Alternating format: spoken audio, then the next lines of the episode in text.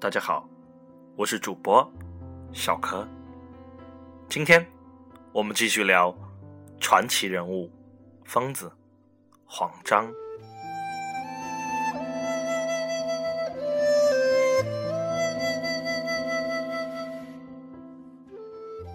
二零零七年，就在苹果 iPhone 发布后不久，魅族迅速发布了进军手机的消息。从当时发布的图片上看，魅族的 M8 手机和 iPhone 太像了。同样是全触摸屏产品，同样的大屏幕，几乎同样的操作方式。从那时起，山寨 iPhone 的名号就紧跟着 M8 如影随形。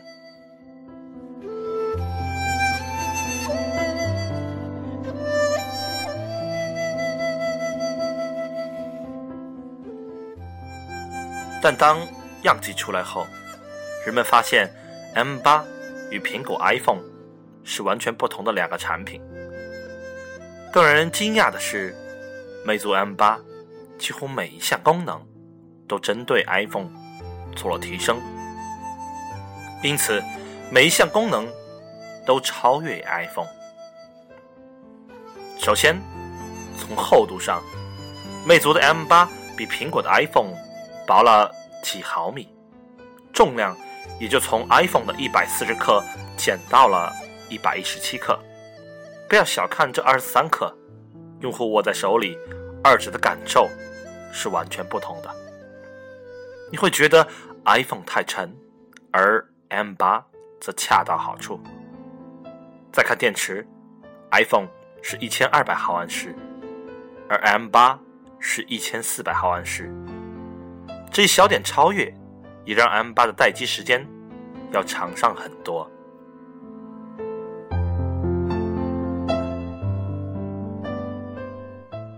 iPhone 放音乐，音质非常好，但要命的是，M8 的音质比它更好。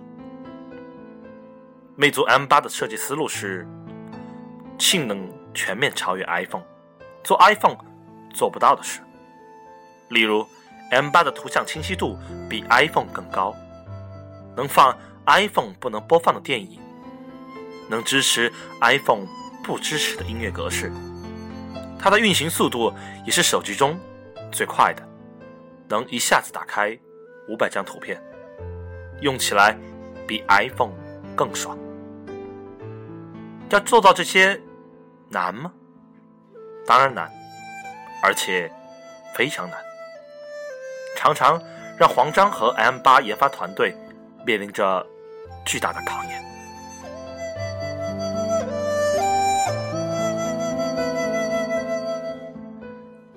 光光是为了让界面更好看，黄章请来了国内最好的界面设计工作室，要设计出比 iPhone 更炫目的手机界面。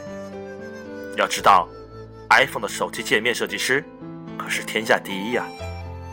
但中国的设计师与中国的工程师密切配合，硬是争了一口气，设计出比 iPhone 更漂亮的世界一流手机界面。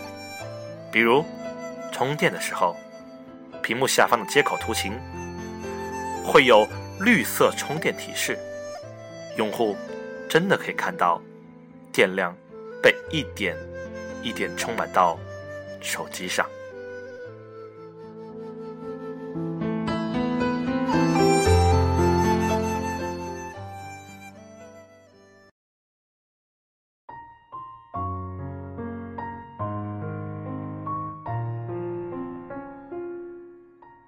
本期内容摘自微信公众号“传奇”。如果您希望收听更多内容，请点击订阅或加入我们的 QQ 群，群号二五二幺五三九七九。我们的微信公众号 ifree 八零九零 i f r e e 八零九零。感谢收听本期节目，我是小柯，下次见。